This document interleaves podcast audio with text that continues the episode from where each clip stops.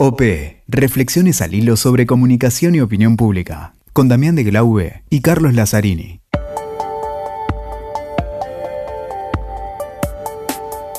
Hola, ¿qué tal? ¿Cómo les va? Acá estamos otra vez más en un nuevo episodio de OP Podcast con Damián de Glaube. Hola, Damián, ¿cómo estás? ¿Qué tal, Cali? ¿Cómo andás? ¿Y cómo venimos? Eh? Venimos con todo, con todo. Venimos con, yendo de acá para allá. Saludemos antes a los amigos de la Crujía Editorial, una editorial de comunicación política. Síganla, busquen sus obras, atentos a, los sorteos, los libros. Y hoy, Cali, eh, ¿qué, ¿qué, hacemos hoy, Cali? Hoy no tengo idea, no me dijiste nada, estás ahí con muchas incógnitas. Hoy hay algo interesante, me parece, pero no me dijo nada, Cali. ¿Qué hacemos hoy, Cali? ¿Qué hay? Hoy vamos a tener, la verdad, que un entrevistado que nos da mucho placer poder conversar con él para interiorizarnos un poco más, porque ya lo hemos tratado en otro episodio, lo que tiene que ver con la estrategia, el rol de la estrategia en una campaña, en una comunicación de gobierno. Y le damos un detalle, decir detalle, porque me estabas comentando que vos tenías como algo que te estaba haciendo en la cabeza, eh, que hay un caso nuevo, que hay algo que te, que te intrigaba mucho, que hay cosas nuevas más que nada, Damián, acercarnos un poco al caso Chile, que fue una, campaña y un resultado electoral que... El nacimiento de nuevos liderazgos, ¿no? Que claro, que no sorprendió por los, por los resultados, porque un poco se venía viendo esta posibilidad, eh, ya con elecciones anticipadas, municipales, regionales y demás. Eh, pero sí por, por, las características de otros liderazgos diferentes y por lo que está pasando también en los primeros días de gobierno. ¿no? Además que en Chile, eh, en los que estudiamos ciencia política y, nos fuimos de la facultad empezando el nuevo milenio, era el caso testigo de Latinoamérica, el caso de institucionalidad, el sistema de partidos, el sistema electoral sólido, que vio que eso ahora estalló por el aire, ¿no? Y tuvo eh, otras consecuencias a izquierda y a derecha. Así que, ¿qué te parece, Cari, si exprimimos un poquito este, este café, esta, este vuelta con Yoni, hablando de esas dos cosas, ¿no? Así es, así que, bueno, vamos a, conversar un poquito.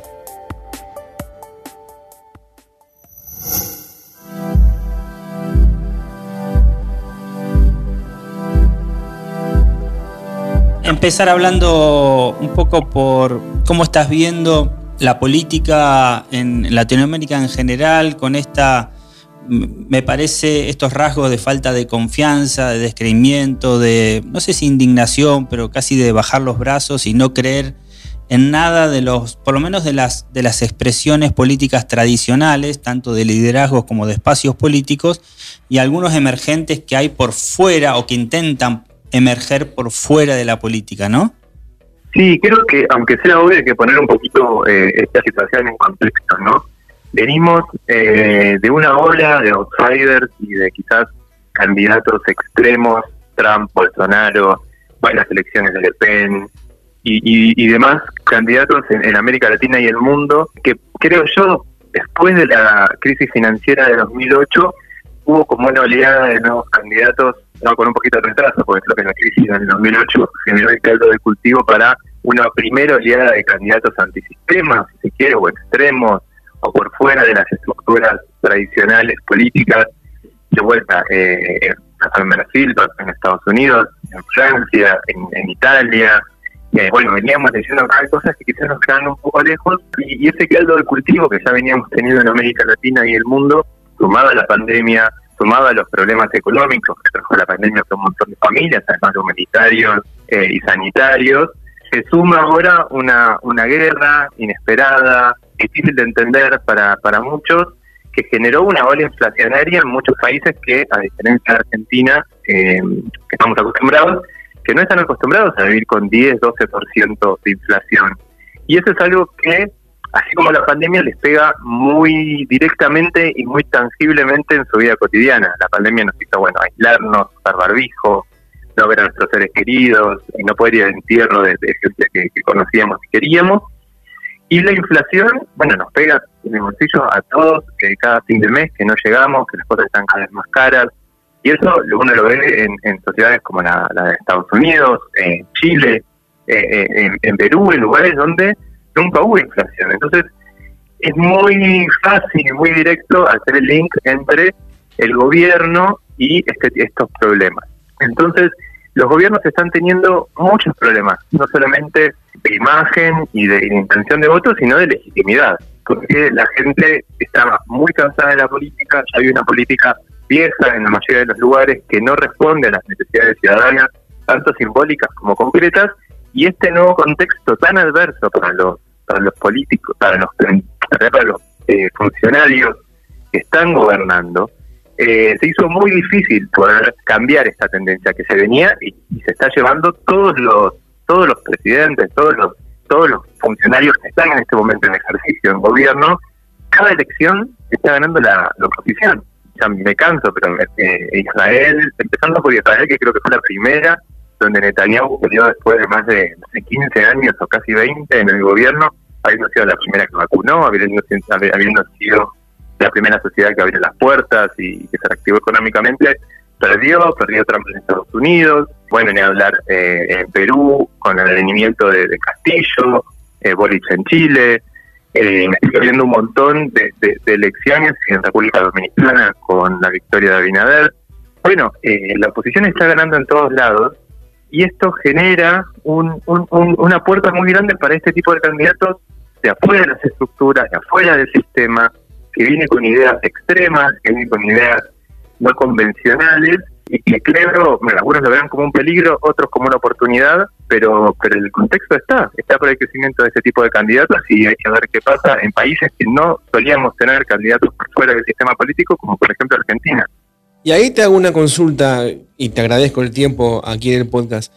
Eh, algo que a mí me llama mucho la atención es que obviamente hubo una falta de la clase política o de output del sistema político y eso llevó al quiebre y que aparezcan nuevas eh, figuras. estas figuras, más allá de, ser outsiders o apolíticos supuestamente, todos tienen una estrategia política, incluso basada en la vieja política o el lenguaje de, mediados del siglo pasado. En el caso de Argentina, que, que lo mencionabas, el outsider genera una grieta, pero empuja a la política a un lado de la grieta y dice, eh, la casta o yo. Eh, en Chile las nuevas generaciones tuvieron estrategia política de movilización, es decir, y si no, eh, vos hacia dónde va la cosa, cambia, cambian las caras, cambia la, quizás la, generación política, pero digamos la acción política, la política como la conocemos, sigue estando vigente. No es que nace un outsider desde la TV o desde su empresa, sino que con metodología política. Esto a mí me, me parece sumamente eh, eh, extraño, chocante o quizás nuevo. Pues son outsiders, pero que usan las cosas de la política. Claro, yo creo que yo creo que hay, hay, hay outsiders y outsiders o candidatos extremos, por llamarlos de alguna manera, que no encontré una palabra mejor, candidatos que vienen del extremo, que no son todos iguales. Eh, yo creo que podemos digamos, haciendo un análisis muy rápido, lo pueden ubicar en un, en un eje, ¿no? De, en una matriz de dos ejes. Donde por un lado podemos tener los que vienen de adentro del sistema y los que vienen de afuera del sistema. Recordemos que Bolsonaro, si bien es un candidato se plantea, se plantea como outsider antipolítica y, y extremo, pero fue diputado varios periodos, por ejemplo. Hay, candidatos que, si bien se plantean que son de afuera, vienen de adentro. Y hay candidatos que son de afuera, que vienen, que son realmente outsiders, que vienen de la academia o de, los movimientos sociales o de la economía, en, distintos casos, pero que vienen de afuera y plantean ideas más antisistema. Y en, el otro eje podemos ubicar, me parece, los que tienen una, una ideología más liberal y los que tienen una ideología más conservadora al mismo tiempo. Eh, sobre todo candidatos de derecha en este caso, ¿no? Si no habría que ver en los candidatos de izquierda eh, o podría, podría ser también izquierda y derecha, ese otro ejemplo. Tiene un eje más ideológico, más, sí, eh, más, más ideológico de dónde se plantean en el plan ideológico. Entonces, por ejemplo, si miramos los candidatos de derecha, podríamos tener eh, Bolsonaro, es un candidato eh, conservador que viene adentro del sistema, a pesar de que sus formas y su discurso no sean del sistema, pero vienen del sistema. Son, es un candidato que de vuelta viene de la Cámara de Diputados, que toda la vida vivió de la política sin embargo, uno, tiende a asociarlo más como fue el emergente de Trump, a Bolsonaro y Trump, que a un político tradicional como Lula, que ahora parece que vuelve, o parecería, porque también están las encuestas ahí medio... Eh, Tal cual. Bueno, Trump, Trump sí fue una persona antisistema, porque Trump viene del mundo empresarial y rompe con todas las estructuras del Partido Republicano, se inscribe en una interna en la que nadie pensaba que le iba ir bien, ganó en, las primarias más, en las más en el principio de las primarias le ganó a Ted Bush, que era como el partido del establishment, le ganó a Marco Rubio, le ganó, le ganó a gente que era representante del establishment, viniendo de afuera, él sí se puede poner del otro lado, de un candidato outsider y antisistema.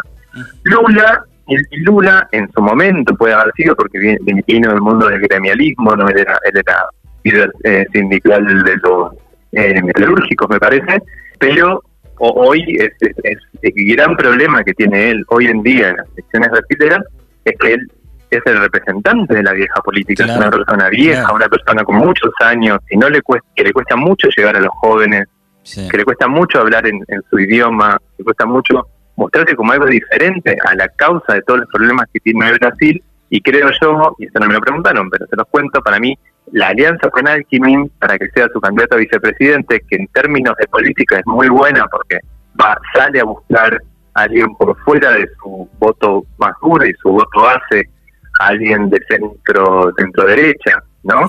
Del PSDB, lo va a buscar para traer su no, que al mismo tiempo son dos viejos varones representantes de la política que viven de la política hace 30 años y eso a muchos brasileños, a muchos jóvenes, a muchas mujeres no los interpela para nada. Ahora, eh, te, quería preguntar, eh, por ejemplo, uno está viendo estos emergentes en campaña y ve cómo sorprenden cuando uno, cuando se hacen encuestas y demás, que aparecen estos emergentes que pueden sorprender a algunos, a otros no tanto. ¿Qué pasa? Ya hemos también visto qué sucede con estos emergentes en gobierno. Mencionabas el caso Trump. Estamos viendo lo que pasa con Boris, estamos viendo lo de Bolsonaro, que bueno, pareciera como que está levantando y la posibilidad de reelección no, no es tan nula como se pensaba en un principio. Experiencias disímiles, pero también, digamos, cómo no solamente emergen como un atractivo para el electorado, ¿qué pasa después cuando les toca gobernar, no? Y sí, el, gobierno siempre es difícil y más, eh, digamos, yo no recuerdo digamos, hay muy pocos gobernantes bien evaluados, desde, digamos, desde que el petróleo y los commodities dejaron de estar en, altísimos niveles allá hace una década y media, la mayoría de, los de, los, de, los gobernantes les, es muy difícil hacer un buen gobierno. Y eso es algo que creo que desde la comunicación y desde la política nos tenemos que plantear. ¿Qué está pasando con tantos eh, políticos, tantos gobernantes que, no salen bien evaluados? Lo que es el caso de Bukele. Bukele otro candidato del extremo, otro candidato, candidato outsider fuera del establishment que viene a romper con la política y que está haciendo una gestión muy arriesgada, muy por fuera de los cánones normales de la, de la política y de la comunicación política, pero que aparentemente, al menos hasta ahora, está teniendo muy buen resultado en términos de aprobación y en términos de legitimidad, eh, a pesar de lo que uno, lo que se puede debatir de muchos de sus métodos y de sus políticas, pero este es un caso de, de éxito en cuanto a la comunicación, en cuanto al logro de legitimidad de la gestión. Y hay algo, Ioni, en lo que, eh, y ya te dejamos eh, en paz, sabemos que estás con muchas tareas y te agradecemos el, tiempo, que sabemos que, que, tenés muy buena ahí, muy buen estudio de ese caso y que a mí me, asombra mucho el caso Chile, ya que aquellos que salíamos, como contábamos en eh, la introducción de de la facultad de allá en el 2000, Chile era el caso testigo de un sistema electoral estable, de un sistema político estable, de un sistema de partidos estable, y estalló por los aires. La elección presidencial fue distinta a todo, y la gestión hoy también es distinta a todo. los niveles de aprobación de, Boric han caído. ¿Cómo ves esta situación vos, ya que es eh, un caso sumamente interesante, como siempre lo fue eh, Chile para mí, que generó un nuevo liderazgo, generó el, quiebre de ese viejo sistema político y hoy, como decía Cali antes, en, la gestión, el gobierno tiene algunas dificultades. ¿Cómo, ¿Cómo ves ese caso? Me interesa mucho tu visión. Sí, eh, em, es, un, es, un, es, un, proceso complejo, ¿no? Que, tiene varias partes, como vos mencionas bien. Todo esto, si querés, germinó en las, en las marchas estudiantiles contra Bachelet y, y, el, y allá hace 10 años, un poquito más, donde salieron eh, porque esto, este cambio, este, este, este proceso de cambio es muy generacional en Chile. Realmente es un proceso que viene muy impulsado y muy motorizado por los jóvenes, eh, que hoy tienen menos de 35 años y hace, hace 10 años tenían menos de 25, estudiantes universitarios, gente, allá por ejemplo la, la, la, educación universitaria en general es arancelada y la mayoría de los estudiantes tienen deudas que tardan 30, 20, 30 años en pagar, por ejemplo. Eh, hay una sociedad muy desigual, una sociedad con muchos abusos, como, como dicen eh, los, como salen los focus group y como salen en la investigación, que la gente se siente eh, muy desprotegida ante eh, las grandes empresas, por ejemplo, o ante distintas situaciones que tienen que atravesar para su día a día diario. Y eso comenzó desde la educación, pero se fue, fue se fue multiplicando y terminó en marchas, bueno, ya vieron, de millones de personas en el 2019, previo a la pandemia, justamente por eso, porque ellos sentían que había un Estado ausente que no les daba eh, las garantías o no les daba una mano para vivir mejor, básicamente. Y esto es, muy claro, y si uno ve la investigación, y mismo si uno ve las fotos de, esas grandes manifestaciones, que realmente eran bastante representativas, porque eran millones de personas en todo el país, eh, eran mujeres y jóvenes, mujeres jóvenes sobre todo, eh, pero había jóvenes varones, jóvenes mujeres y, mujeres de todas las edades, que sentían realmente que, eh, que se llama el estallido, porque realmente estallaron ante una demanda de muchos años que no se, que no se cumplía. Bueno, de esa movilización nacieron nuevos liderazgos y es muy llamativo cómo, por la dinámica de la elección y por cómo se fue dando, los dos candidatos que terminan eh, liderando el proceso electoral, el Gabriel Boric, son dos candidatos que no vienen de los partidos tradicionales, digamos, ni de la concertación ni del, de, la coalición que dio como presidente a Piñera, ¿no? Ni ninguno de los dos candidatos de Piñera, ni el candidato de, la, de Bachelet, digamos, para decirlo rápido, ninguno de los dos llegó a la segunda vuelta. Fueron dos candidatos que vienen de afuera de las estructuras partidarias, de afuera de los partidos tradicionales, que son Gabriel Boric y José Antonio Caz. Ambos dos distintos, con un discurso distinto, con un camino distinto, pero los dos llegan representando distintas cosas. Gabriel Boric, generacionalmente representando a esta, a, esta, a esta generación, a estos jóvenes que vienen eh, a discutir la estructura y el proceso actual, pero del otro lado, el candidato más pinochetista, más conservador, eh, que representa más a lo que era el Chile de hace, ni siquiera el Chile de hace 10 años, el Chile de hace 30 años. Entonces, quizás lo, que terminó decidiendo la gente, porque a, a, le fue muy bien, ganó la primera vuelta y sacó más votos eh, de los que sacó Piñera cuando ganó. O sea, fue una elección con muchísima participación que ambos candidatos obtuvieron muchos votos. Entonces, acá tampoco es un liderazgo que podamos invisibilizar, porque le fue muy bien en las elecciones, solamente que a Boris le fue bastante mejor. Pero ambos tuvieron muchísima votación. Entonces, al final, la gente salió de la estructura partidaria, salió del statu quo de los de los partidos tradicionales y de los discursos tradicionales y eligió entre dos eh, outsiders, si se quiere, no outsiders por ser nuevos en política, sino por estar fuera de las estructuras.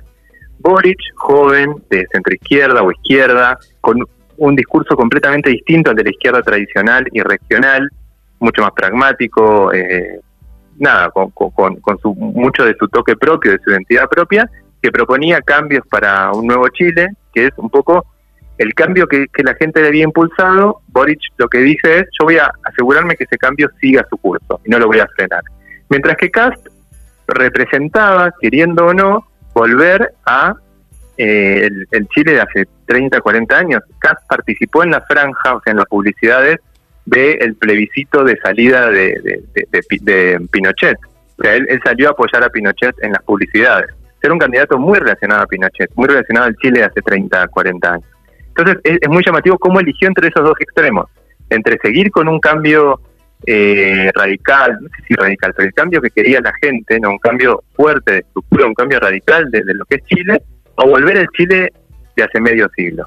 Y bueno, y, llamativamente ganó el, de seguir con el cambio. Pero sí, a mí me parece muy interesante cómo las opciones moderadas, si querés, de mantener el Chile como está, o con pequeños cambios que no influya mucho en, el resultado de, cómo está el país, esos quedaron invisibilizados en torno a, otras dos opciones más, más radicales, si se quiere. Bueno, Yoni, te agradecemos muchísimo el tiempo, la verdad Muchísimas gracias. Esclarecedor, te paseamos, paseamos a todo el mapa de Latinoamérica, buenísimo para todos los que nos escuchan, llegamos a más de, 15 países, así que te agradecemos tu tiempo, muchísimas gracias eh, en estos minutos que nos diste un panorama muy, muy bueno.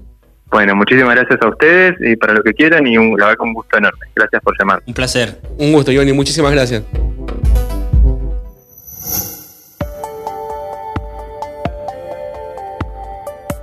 Bueno, Cali, eh, interesante la cosa. No sé cómo, cómo la ves vos, me parece que nos dispara un montón de futuros capítulos. Inquietante, todo, sobre todo te diría Damián, porque bueno, nada, la situación que se vive en Latinoamérica con estos nuevos liderazgos emergentes, algunos que regresan, eh, la situación del caso Lula, por ejemplo, en Brasil, bueno, la situación está como para que sigamos conversando con especialistas que nos traten de esclarecer un poco, o por lo menos encontrar algunas motivaciones, algunas causas de por qué está pasando esta situación tan convulsionada, ¿no? En distinto, convulsionada desde el punto de vista de un cambio permanente en distintos lugares de Latinoamérica. Y esto creo que quizás merece un capítulo, Cali, o a futuro hablemos de lo que varias veces debatimos fuera del micrófono, a solas, de la comunicación política, la opinión pública, las ciencias sociales, lo, lo nuevo que se viene, los desafíos que tenemos, cómo enfocamos las cosas desde, lo, si querés, académico o consul- la consultoría.